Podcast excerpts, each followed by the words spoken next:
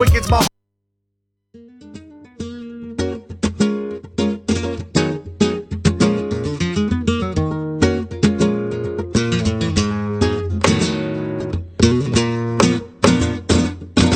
Yo me levanto temprano y me pongo... Muy buenas tardes y bienvenidas y bienvenidos una tarde más a Radioactiva, el programa del albergue Padre Rubinos. Me llaman el descanso porque en invierno uso chancla yo lo hago para notarme en el fresquito de la. Todos los miércoles podéis escucharnos aquí en la emisora 103.4. También lo podéis hacer a través de la página web www.cuacfm.org. la vida que yo no tengo nada que ver Con los bigotes señoriales que se pasean por Jerez Antes de dar comienzo a toda la presentación de este, on- 11 progra- o sea, este programa número 11, eh, quería disculparnos por no haber emitido la semana pasada.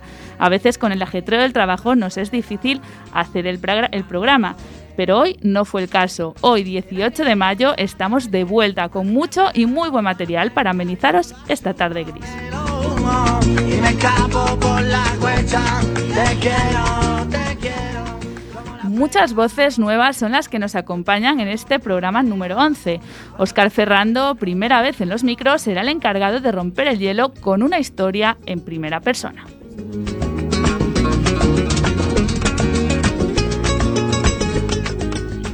Cogerá el relevo Manuel Pinillos, que vino varias veces como observador y por fin se anima a participar con una lección de historia.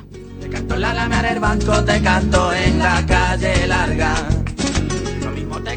Continuando con voces nuevas, eh, Diego Balbuena se atreve con los deportes. Nos hablará de las recientes hazañas de un equipo de la Liga Española. Soy vagabundo de la noche. Y el aire Todos por igual se hablará de la movida madrileña. Vicente Moscardó, también estrenándose, en, estrenándose perdón, en las ondas de Quack FM, entrevistará a un artista de esta época.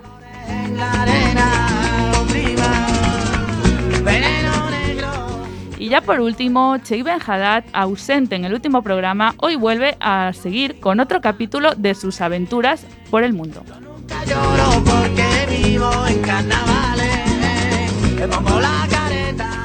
Este programa está realizado por personas del refugio del albergue Padre Rubinos que hoy nos acompañan aquí con sus voces. En la parte técnica se encuentra Cristina Areal y yo soy Clara de Vega.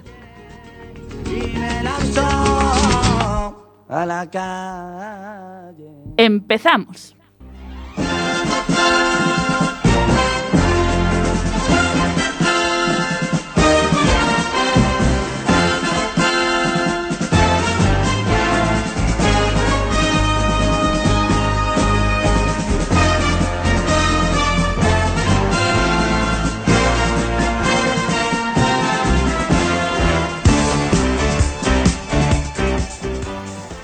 Pues muy buenas tardes a todas y a todos, aunque un poco a trompicones, que empecé trabándome estas presentaciones, eh, da comienzo este programa número 11.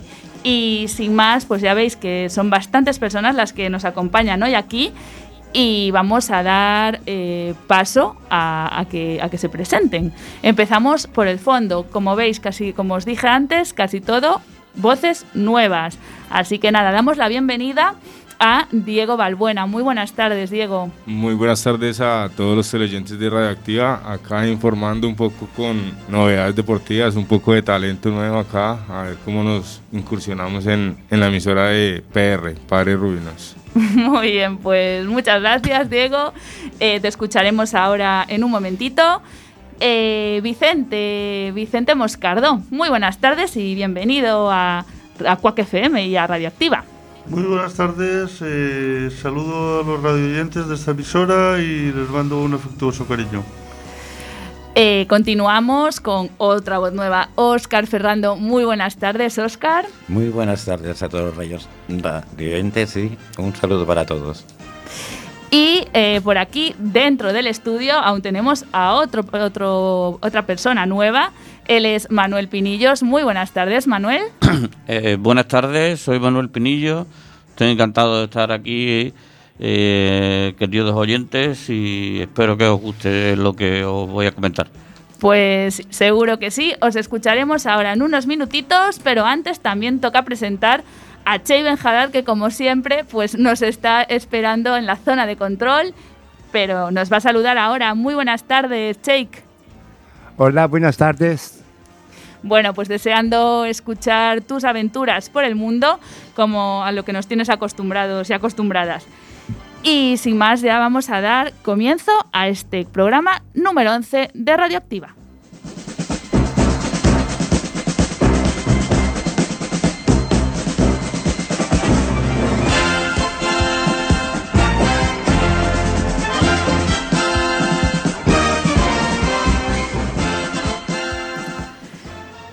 El encargado de abrir este programa será Óscar Ferrando, que nos va a narrar una historia que vivió hace unos cuantos meses. Nos lo cuenta.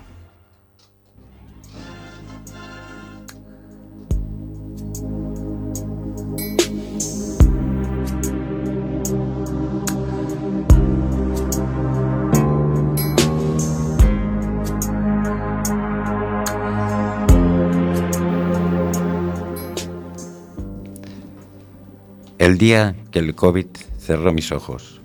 Me llamo Oscar y os voy a contar el momento previo en el que el COVID apareció en mi vida.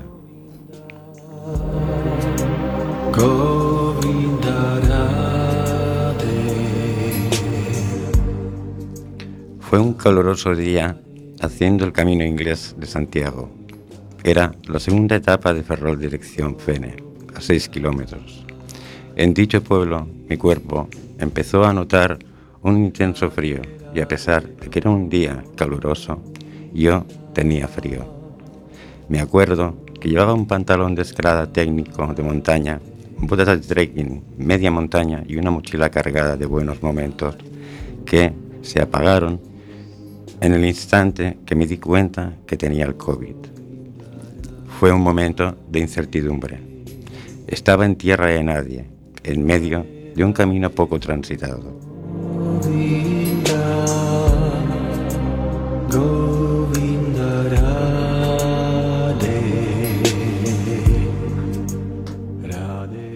En ese momento me crucé con algunas peregrinas e intenté alejarme lo más posible de cualquier ser humano, ya que sabía que era portador del virus. Estaba a seis kilómetros de Fene, así que decidí ese tramo del camino lo tendría que recorrer solo y buscar algún camino que me llevara directamente al centro de salud, sin tener que cruzarme con mucha gente. A la entrada de Fene descubrí el camino más rápido a dicho centro, donde cuando llegué informé de mis síntomas, de dónde venía y a dónde me dirigía.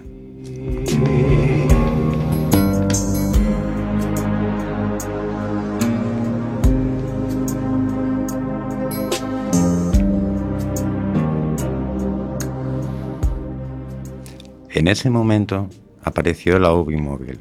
De lo siguiente, solo me acuerdo de despertarme en la UCI de Ferrol, donde retomé mi vida real, pero positivísimo en COVID. Estaba en una habitación para mí solo y pocas fuerzas. Mi cuerpo perdió bastante peso del cual aún hoy no he recuperado del todo. Fueron de los peores momentos de mi vida. Si tenía algunas dudas sobre el COVID, en ese momento ya no había ninguna. Era real y devastador. Te dejaba el cuerpo derrotado.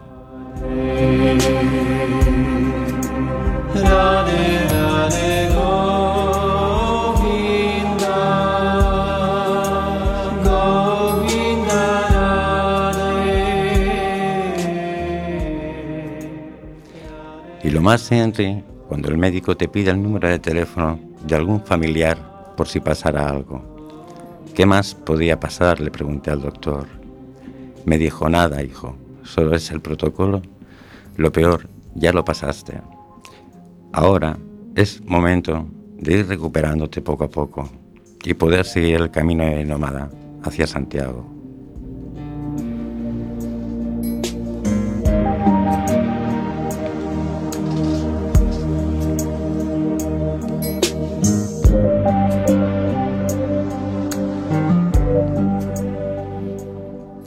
Los días siguientes fueron de tranquilidad, en medio de la soledad, en una habitación vieja y fría. Pasada una semana en planta y acumular otra en la UCI, se me hizo la prueba y por fin ya era negativo. Por lo cual me dijo el doctor que me iba a dar el alta médica. Recuerdo que estaba muy flojo. El único sitio en el que sabía que podría recuperarme era en el albergue de Padre Rubinos en Coruña.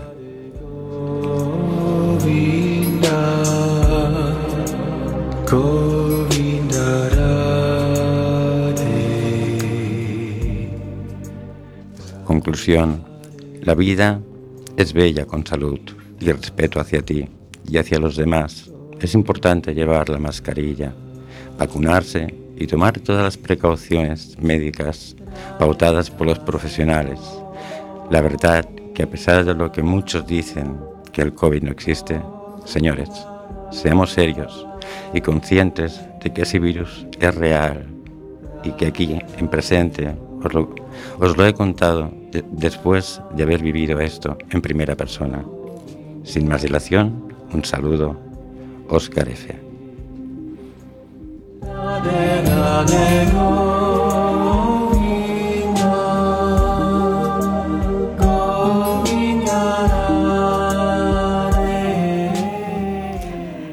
Gracias, Oscar, por contarnos tu experiencia, eh, tu, bueno, lamentada, lamentable experiencia, ¿no?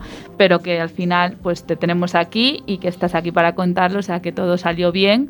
Pero bueno, también gracias por dar esa eh, lección, ¿no? De decir que, pues que efectivamente es un virus que sí existe y que, bueno, que, que muchas personas, pues es más grave de lo que, de lo que parece. Muchas gracias, Oscar. Gracias.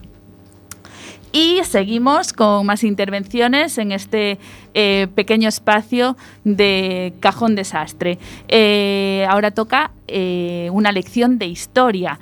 Manuel Pinillos nos va a hablar sobre un episodio trágico de la Guerra Civil. Lo escuchamos.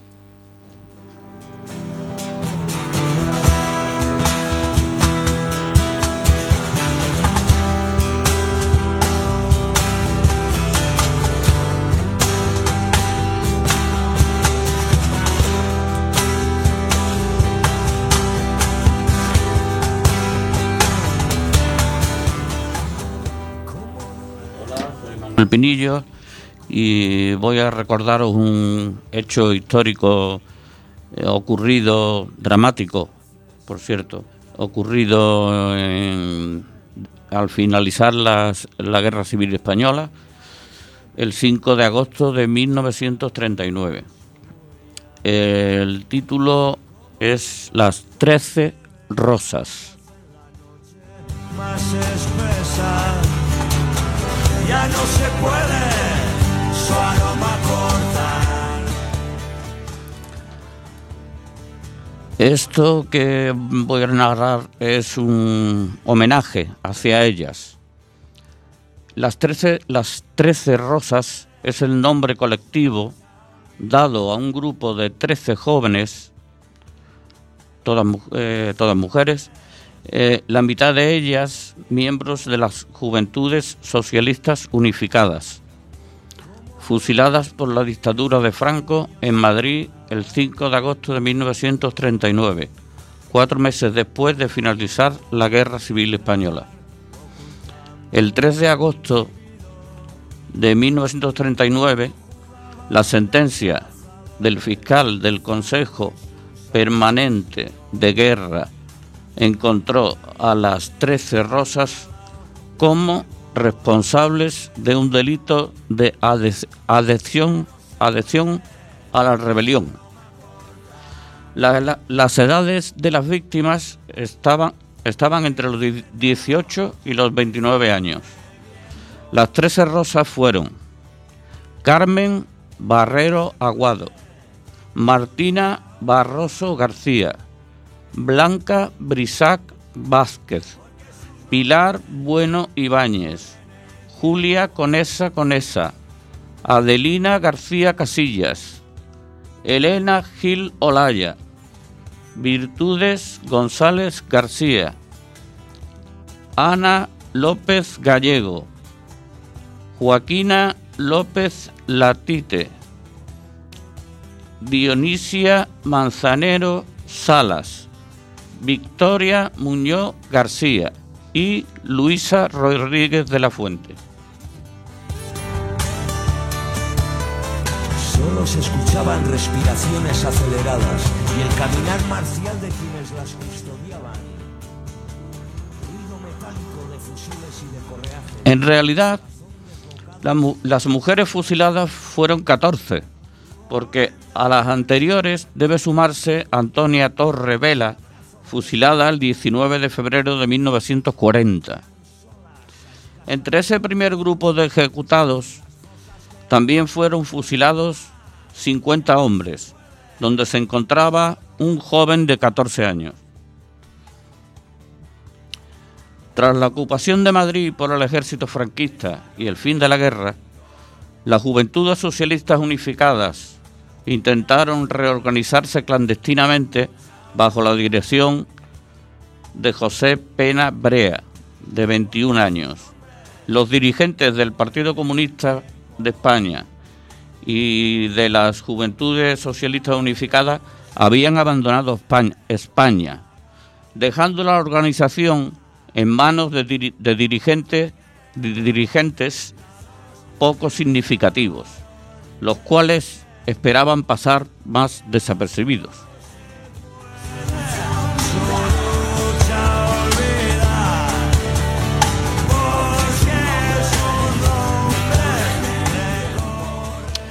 José Pena, secretario general del Comité Provincial de las Juventudes Socialistas Unificados, fue detenido por una delación y obligado a dar, mediante torturas, todos los nombres que sabía y firmar una declaración preparada.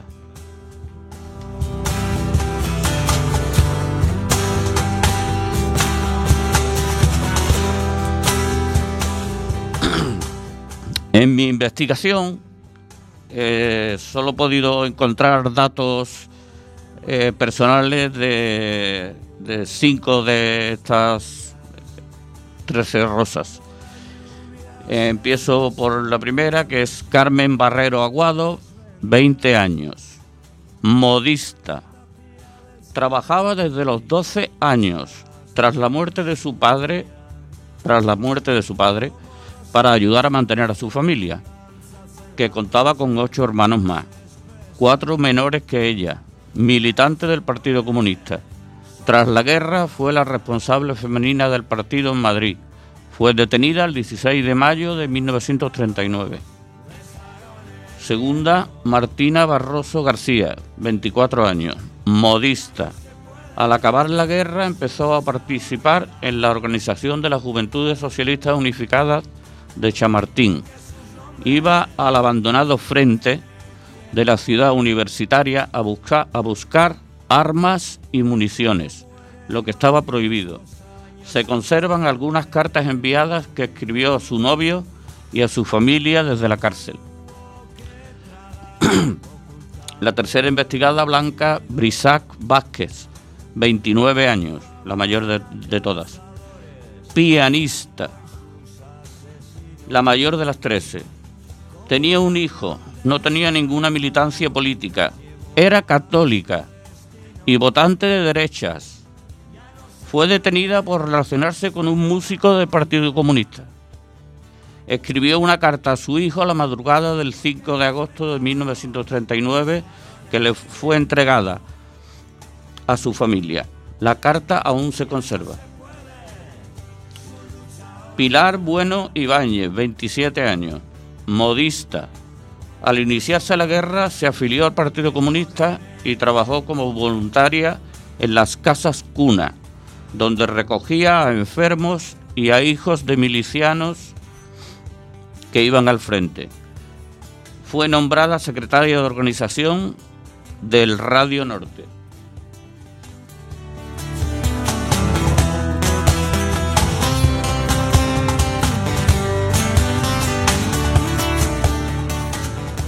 Quinta, Julia Conesa Conesa, 20 años, modista. Nacida en Oviedo el 25 de mayo de 1919, vivía en Madrid con su madre y sus dos hermanas. Se afilió a las Juventudes Socialistas Unificadas por las instalaciones deportivas que representaban a finales de 1937, donde se ocupó de la monitorización de estas. Pronto se empleó como cobradora de, tranvías, ya que su familia necesitaba dinero para subsistir, y dejó el contacto con, con, el- con la Juventud Socialista Unificada. Fue detenida en mayo de 1939, siendo denunciada por un compañero de su novio. La detuvieron cosiendo en su casa. Al alba del 5 de agosto de 1939 escri- escri- escribió que mi nombre no se borre de la historia. Y por último, he buscado es a Adelina García Casillas, 19 años, activista y militante de las Juventudes Socialistas Unificadas. Os recordaremos siempre, os recordaremos siempre.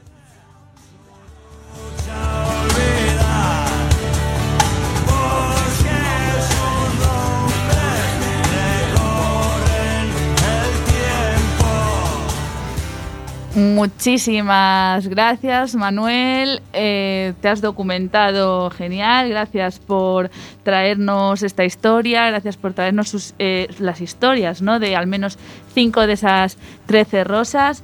Eh, y que lamentablemente ahora que estamos viviendo un poco el periodo de, guerra otra vez, ¿no? Eh, vemos que, que esto no, no termina y es una, es una auténtica mm, pena, por no decir otra palabra, ¿no? Eh, gracias, Manuel, de verdad, gracias por haberte esforzado, haberte, em, pues eso, perdido el tiempo, bueno, perdido no, invertido el tiempo en, en buscar toda esta información. No sé por qué elegiste este, este episodio de, de la guerra civil, este trágico episodio. Em, Eh, pues sí, a mí me, yo he estudiado historia, aunque no terminé, me quedaron los dos últimos años, pero siempre me encanta la historia, ¿no? Y he rebuscado mucho acerca de, de la- de lo que ocurrió en la Guerra Civil Española, la Primera Guerra Mundial, la Segunda Guerra Mundial, y cuando cayó en mis manos la historia de las Trece Rosas, pues, bueno, ahí ya que... Te descolocó un poco. Aluciné del todo. ya. Y nada, por, por eso he conseguido lo que hoy os he narrado. Vale, pues muchísimas gracias, Manuel. Espero que no sea la última vez que vengas, que nos traigas, eh, pues otros capítulos de la historia de España o, a, nivel mundial o, lo que lo que a ti te apetezca eh, buscar y, y que nos lo traslades aquí. Mil gracias, de verdad. ¿no? Jugaban a cazadores, Franco y sus asesinos.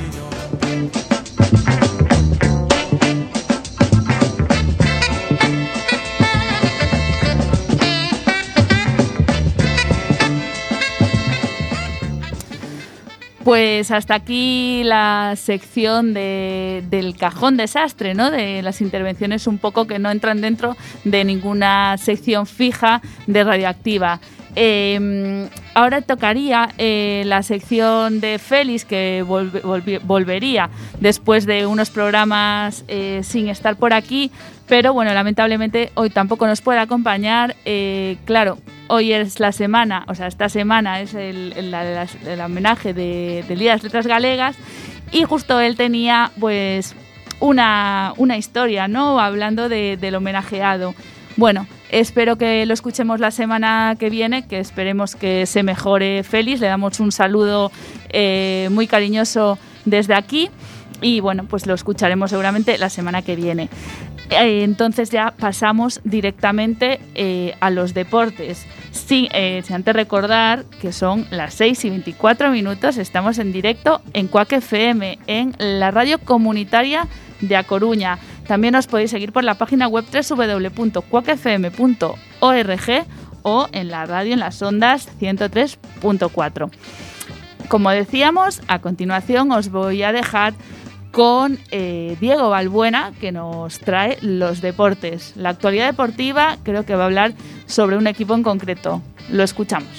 Eh, gracias, Pili. Eh, buenas tardes, Coruña. Eh, el día de hoy vengo un- trayendo un informe, un informe en el cual yo quiero dar a conocer simplemente mi opinión sobre un hecho importante que nadie lo puede negar, que es la final de la Champions, que creo que a todo el mundo futbolero no nos afecta de manera directa o indirecta porque el mundo se paraliza ese día y esperemos que sea un, un día histórico una vez más. Bueno, el Real Madrid Todopoderoso de España, una vez más disputando la final de la competición más importante a nivel de clubes.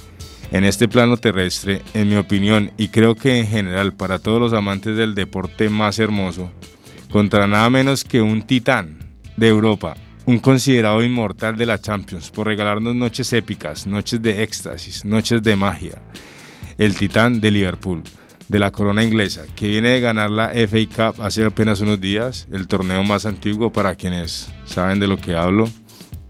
Hoy en día está luchando codo con el City de, de Guardiola y con todos los millones inyectados por los jeques árabes.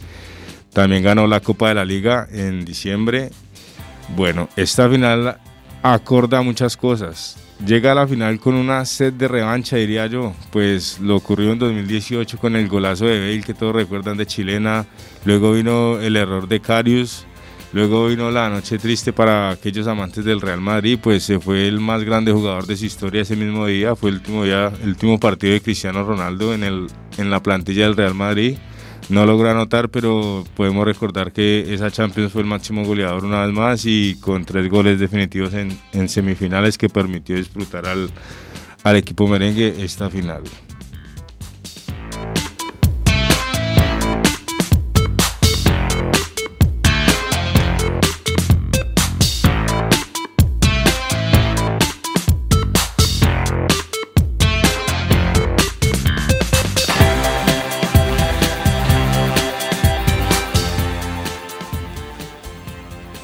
Bueno, antes de continuar, quiero enviar un saludo a todos nuestros oyentes por cuacfm.org. Nos están escuchando en todas partes del mundo. En ese momento nos escuchan desde Bogotá, Colombia. Un saludo para Lilia Yolanda López. Bueno, pues todo esto encierra uno, para unos y para otros un sabor de revancha, quizá de venganza. Pues por si no recuerdan, ese día salió lesionado quien venía siendo la figura del torneo para los Reds, el egipcio Mohamed Salah, el faraón, como es conocido por salir fuertemente golpeado. Si recuerdan bien la lesión de hombro con, con el capitán de ese momento, Sergio Ramos, no pudo disputar sino tan solo unos minutos del primer tiempo. En, en aquel, para aquellos que hayan investigado un poco más, este no es el único trasfondo que acobija esta cita. Datos históricos nos permiten recordar, el Madrid ha disputado 16 finales, conquistando 13, una de ellas las perdió ante Liverpool.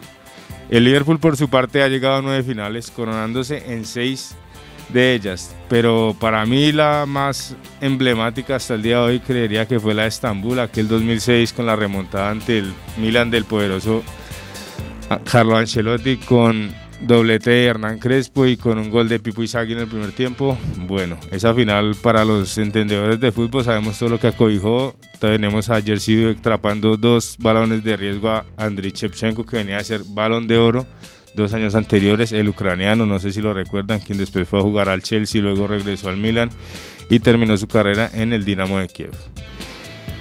Bueno, eh, esto simplemente nos da un abrebocas a lo que esperamos sea una final icónica, que nos permita disfrutar de un duelo único, donde salga a relucir el talento, la magia, donde esperamos mucho de la sorpresa de la Champions y de la temporada a nivel europeo, me atrevo a decir, pues estoy hablando de nada más ni nada menos que de Karim Benzema, que sin duda alguna se ha tomado el puesto protagónico en el equipo merengue luego de la salida de, me atrevo a decir, es una humilde opinión, pero creo que es el mejor jugador que mis ojos han visto hasta el día de hoy, Cristiano Ronaldo.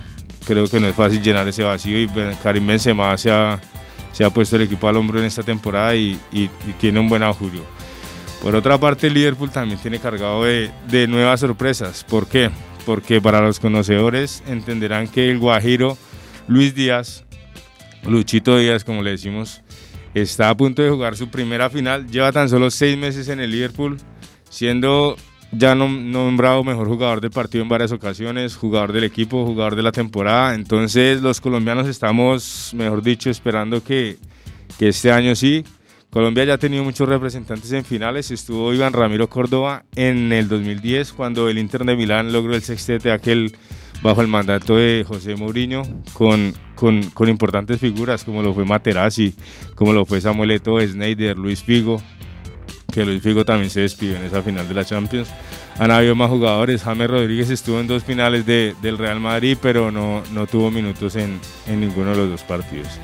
Entonces esperamos que este año Luis Díaz pues llene de orgullo un pueblo que, que lo merece y que siendo justos ha tenido unas décadas de cosechar talentos muy buenos, pero no han podido llegar a explotar como, como se merece, siendo jugadores muy talentosos durante todo este, durante estos años. Bueno, ahora, para terminar, vamos a comentar simplemente lo que está haciendo Vinicius en el Real Madrid, lo que está haciendo Rodrigo, que Rodrigo por si no saben es nieto de Pelé, que para los hinchas del Santos es, mejor dicho, el nuevo, el nuevo rey, y pues lo que viene haciendo sus presentaciones definitivas en, en partidos importantes con el Madrid lo respaldan.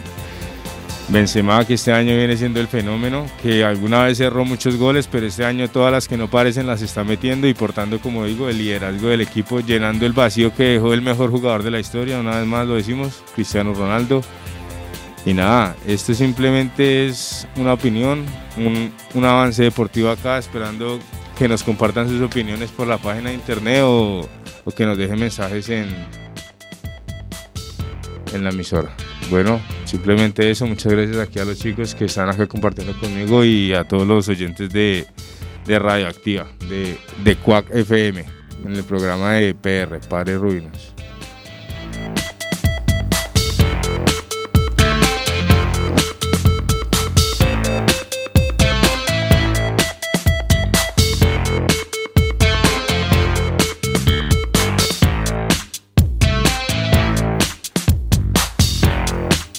Gracias, Diego. Eh, gran trabajo de documentación. Se nota que poco te gusta el fútbol.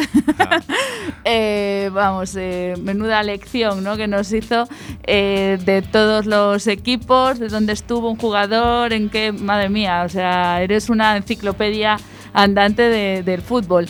Eh, un placer eh, tenerte aquí, espero que, que vuelvas y que nos, bueno, nos comentes, no sé cuándo es la final de la Champions. El 26 de mayo. El 26 de mayo. Bueno, pues eh, segur- a ver si la- una vez jueguen, pues nos vienes y nos haces un poco de una crónica del partido y bueno, y tu punto de vista. Y Si me invitan, con mucho gusto estar acá nuevamente en el programa. Bueno, pues eso, eh, ahí está la invitación. Esperemos que, que la recojas y que vengas. Muchas gracias.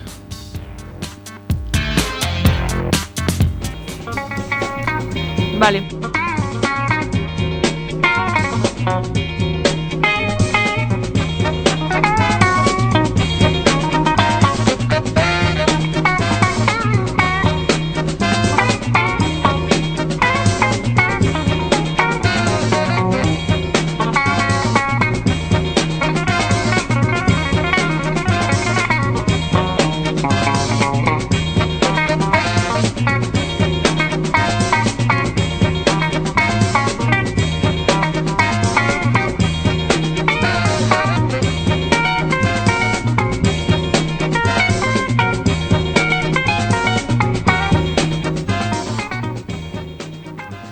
Pues aquí seguimos en Radioactiva, el programa del Centro Integrado de Atención Social Padre Rubinos.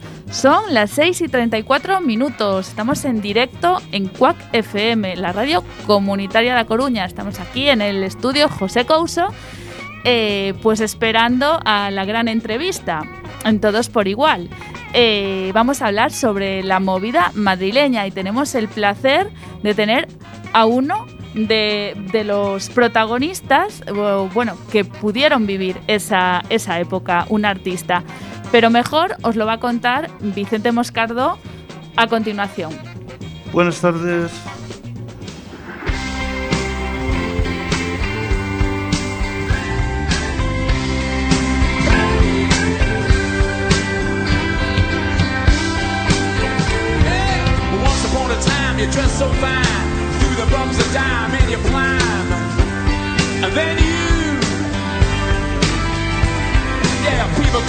Me where now you're bound to fall. They thought that they were just uh, kidding you. Buenas tardes, damos comienzo todos por igual. Hoy tenemos en directo a Álvaro Aracil, músico de la época de la época de la movida madrileña. Buenas tardes, Álvaro. Buenas tardes. Eh, Álvaro, ¿te trae algún recuerdo especial a aquella época? Pues sí, sí me trae bastantes recuerdos sí, de, mi, de mi juventud y adolescencia, porque yo tenía 17 añitos en aquellos años, Sí, tus primeros pinillos. efectivamente. sí. Muy bien. Eh, ah, ¿Cuál fue tu primer instrumento? Eh, mi primer instrumento eh, fue un instrumento de cuerda, fue un violín que me regaló mi madre, pero yo lo cogía y me lo ponía como si fuera una guitarra. ¿Y con cuál te casarías? ¿Cuál sería tu predilecto? Eh, la guitarra, sí, la guitarra y el bajo. Además, eh, supongo que habrás tenido varias guitarras, ¿no? Eh, sí, sí, he tenido unas poquillas, sí. sí, sí. ¿Alguna de ellas le tuviste más cariño? Eh, sí, eh, probablemente la primera guitarra eléctrica que tuve, que me la regaló mi padre, una Fender Telecaster. Muy bien. Eh, ¿Echas de menos la movida? Mm, Bueno, eh, eh, fue una época ya, ya vivida, han pasado unos poquillos de años y, y bueno, hubo, hubo de todo, ¿sabes? Pero bueno, siempre se echa de menos la juventud, ¿por qué no? La juventud, las discotecas, el ambiente. Bueno, sí, yo tampoco, los músicos no te creas que somos muy discotequeros, ¿eh? Los músicos estábamos metidos en un local de ensayo haciendo música y componiendo y tocando. ¿Momentos buenos o malos, Álvaro? Eh, momentos eh, de todo tipo, ¿sabes? Pero bueno, los hubo buenos y, y los hubo malos, ¿sabes? ¿entiendes? Pero bueno, yo creo que más buenos, ¿sabes? Siempre, sí, ¿por qué no? Mezclados de recuerdos. ¿Eh? Mezclados de recuerdos. Mezclados de recuerdos, pues sí, sí, claro que sí. ¿eh? ¿La música une o desune?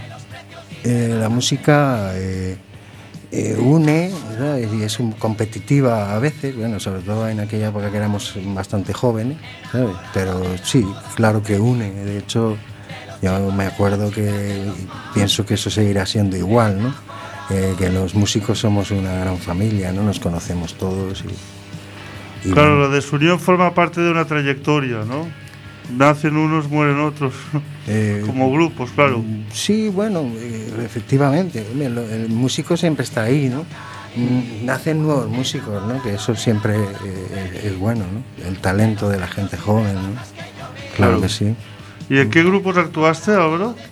Bueno, pues yo empecé a tocar con grupos a los 13, 14 años en Málaga.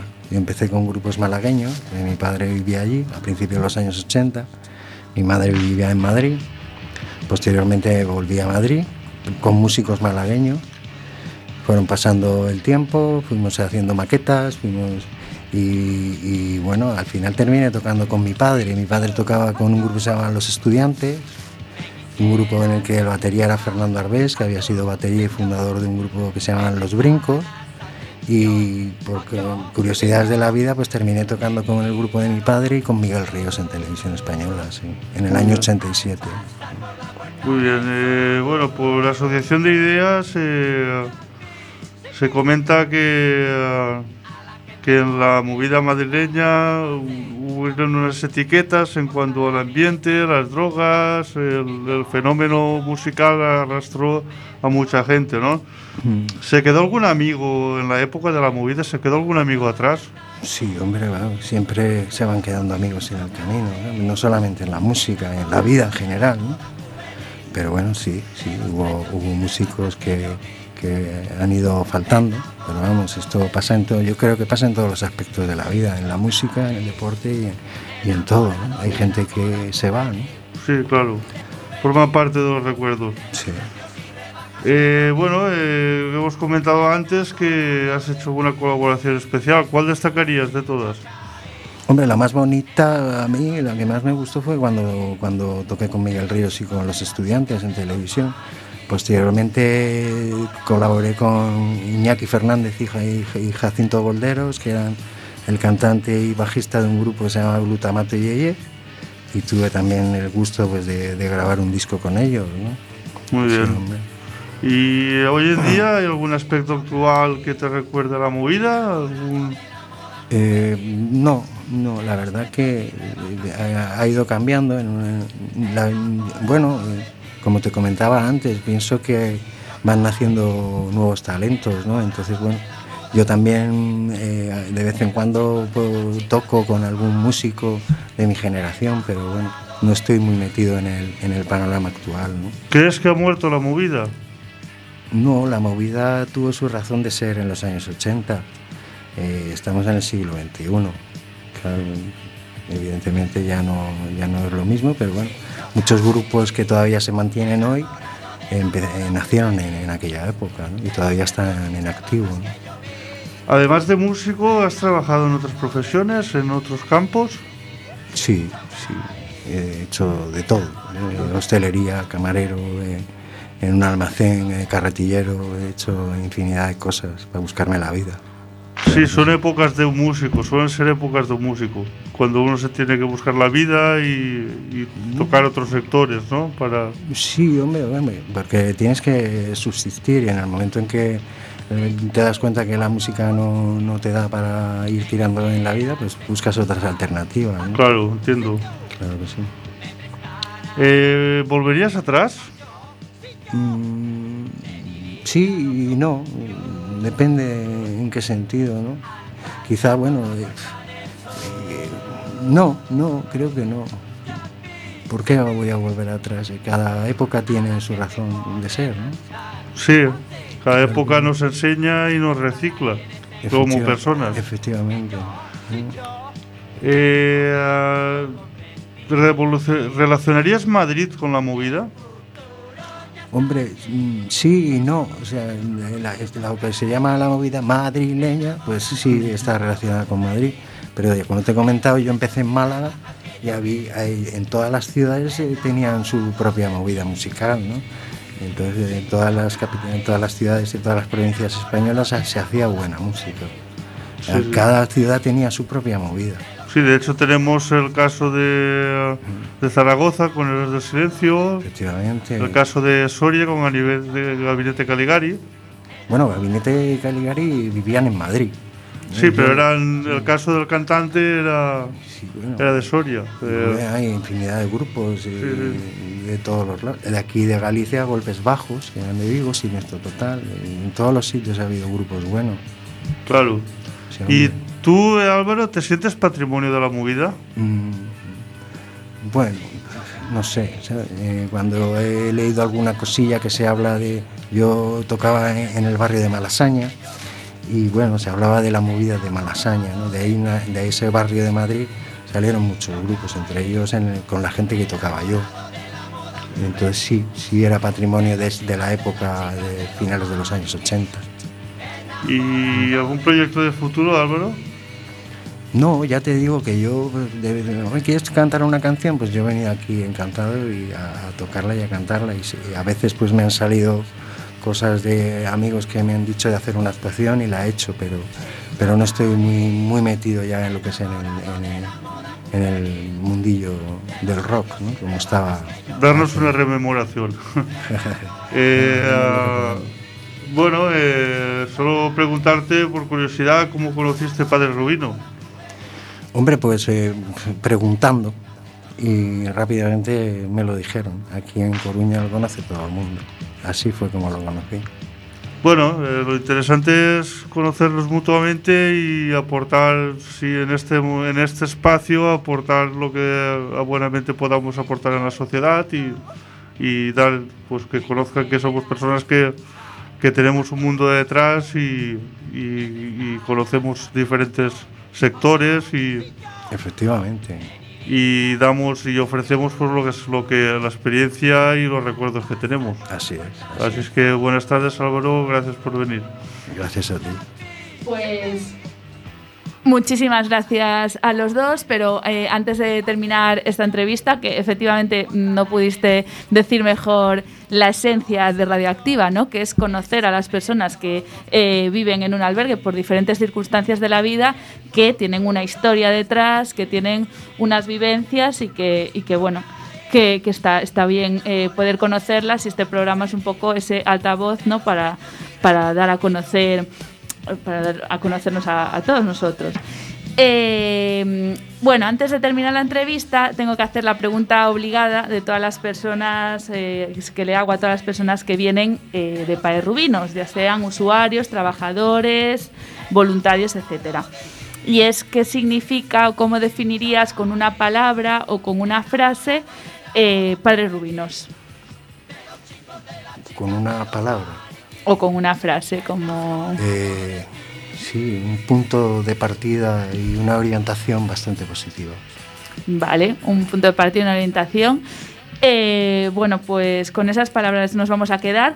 Muchísimas gracias Álvaro. Yo te iba a hacer un montón de preguntas, así para resumir un poco en los grupos eh, de los que formaste parte, fueron, eh, así para... Eh, bueno, Iñaki y Los Beatos, que Ujú. Iñaki era el cantante de Glutamato y ella, y luego yo venía de un grupo que se llamaban Los Inmediatos, un grupo malagueño, y, bueno, eh, colaboré con mi padre, con los estudiantes. Yo tuve el placer de, de, mm, de ver ese vídeo eh, que hizo, bueno, que está en YouTube, que lo podéis eh, ver en un programa de televisión española, eh, junto con Miguel Ríos, que ahora mismo no recuerdo el ¿Qué nombre del programa. qué noche era la, la de aquel año? La de aquel año. Pues el primer episodio, ahí sale nuestro querido Álvaro Aracil con, con su padre y con el grupo, con los estudiantes, y bueno, merece la pena verlo. Y bueno, ya sin más dilación, porque se nos va el tiempo, eh, pues vamos a, a poder escucharte, a tener ese lujo. Vale. Así que nada, te, os dejo con Álvaro Aracil.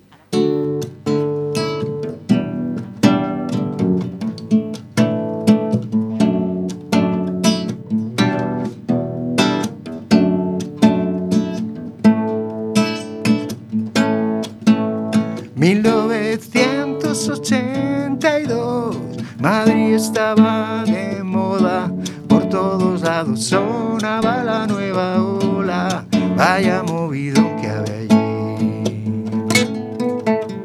Y atraparon mi corazón con portadas de discos, notas semicorcheas, ojos ariscos, tengo todo el tiempo para mí.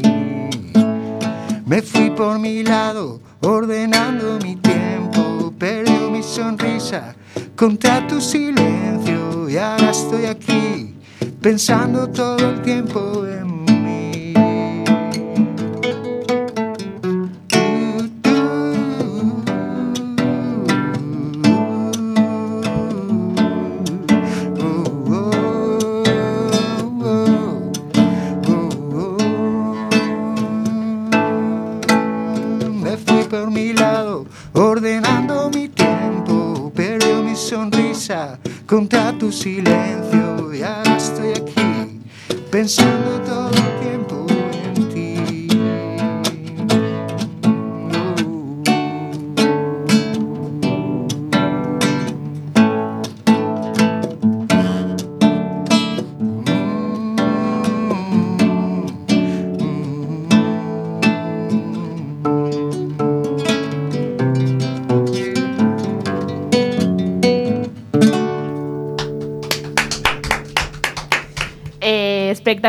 muchísimas gracias. Esto es una composición tuya, entiendo, y se llama, ¿cómo se Eh, titula? ordenando mi tiempo. Bueno, pues aquí en exclusiva y en riguroso directo eh, tuvimos el placer de escuchar a Álvaro Aracil. Muchísimas gracias por acompañarnos, Gracias a por ti, prestarte a esta entrevista y pues eso, a tocar aquí para nosotros y para nuestros oyentes. Muy bien. Gracias. Encantado. Thank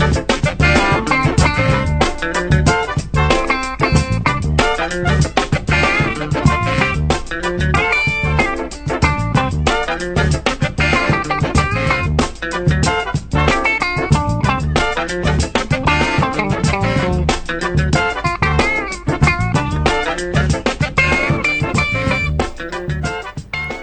Pues aquí estamos ya en la recta final del programa cuando son las 6 y 49 minutos en riguroso directo en la 103.4 en Quack FM. También podéis seguirnos en la página web www.quackfm.org. Y además, si no nos podéis escuchar en directo, se generará un podcast una vez finalizado este programa que lo podéis escuchar a través también de la página web. Eh, bueno, acabamos de escuchar un temazo aquí de, en exclusiva, eh, un lujo. Como siempre os digo, pues poder contar con diferentes artistas que pasan por el albergue. Pero nada, ya os voy a dejar con Sheikh Ben Haddad que nos va a seguir contando sus aventuras por el mundo. Lo vamos a escuchar ahora.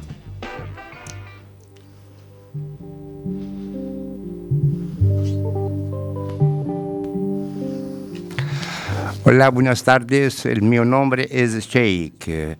Y después de una semana de parón, aquí estamos en el programa de hoy. En ruta os voy a seguir contando otra de mis aventuras por el mundo.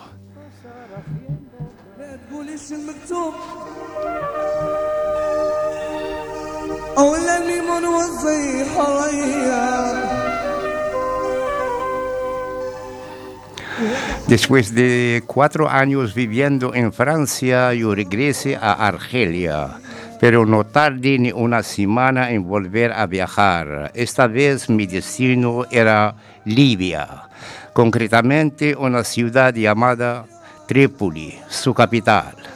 Tras llegar ahí me puse a buscar un trabajo, pero tras todo el día buscando no encontré ninguno.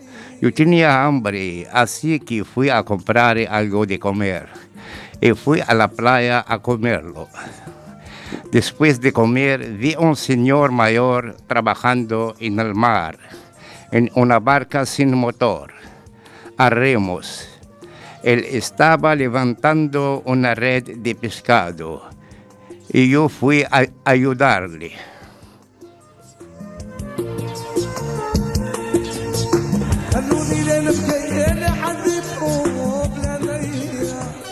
Cuando me acerqué a él, me pregunta si sabía trabajar como pescador. Y yo le dije que sí, el señor tenía una tienda de campaña en la playa y me ofreció dormir en ella. Yo empecé a trabajar con él por las, por las tardes, cogíamos la barca, yo rimaba, yo iba solo rimando a recoger recoger la red con el pescado. El señor venía sobre las 11 y llevaba el pescado para vender en el mercado.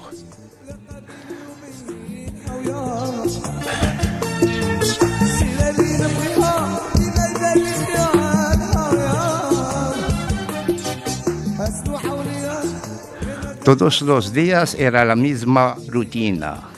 Y él me pagaba solo tres o cuatro euros al día. Con el paso de los días, yo me paré a, a pensar cuál sería el precio del pescado, así que fui al mercado a verlo. Este pescado se vendía mucho caro. Entonces supe que este señor me pagaba mucho menos de lo que debía.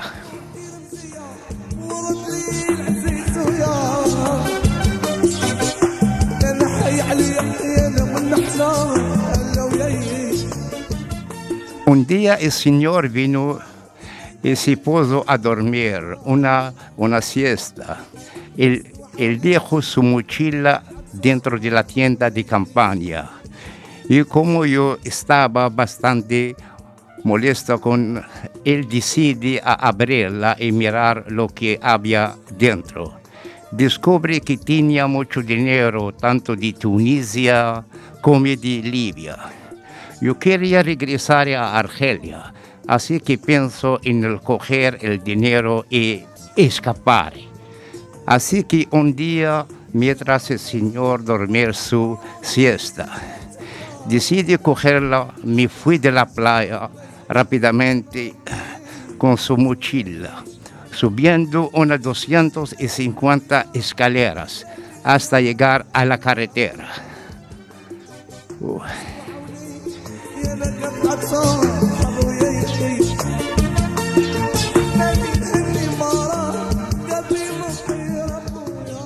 Cuando yo ya estaba arriba de todo, el Señor se despertó y me vio marcharme con su mochila. Él me empezó a gritar y insultar.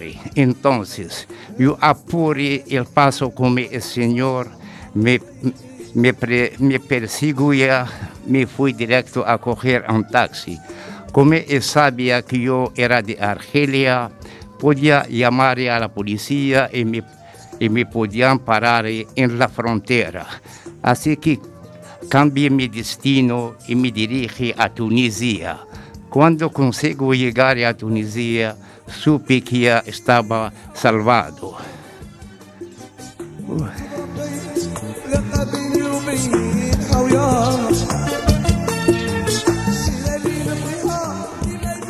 Yo realmente quería regresar a Argelia, así que desde Tunisia cogí rumbo ahí en Argelia. No estaría más de una semana antes de emprender rumbo a otro nuevo destino, con más aventuras por delante que os contaré la semana que viene. Muchas gracias una semana más por presentar mi atención.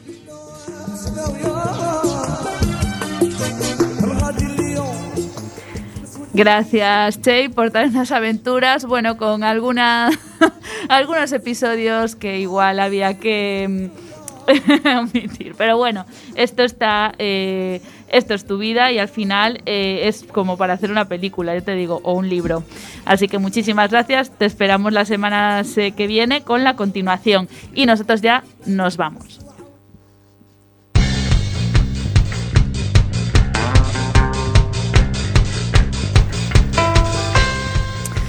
Pues ya llegamos al final de este programa.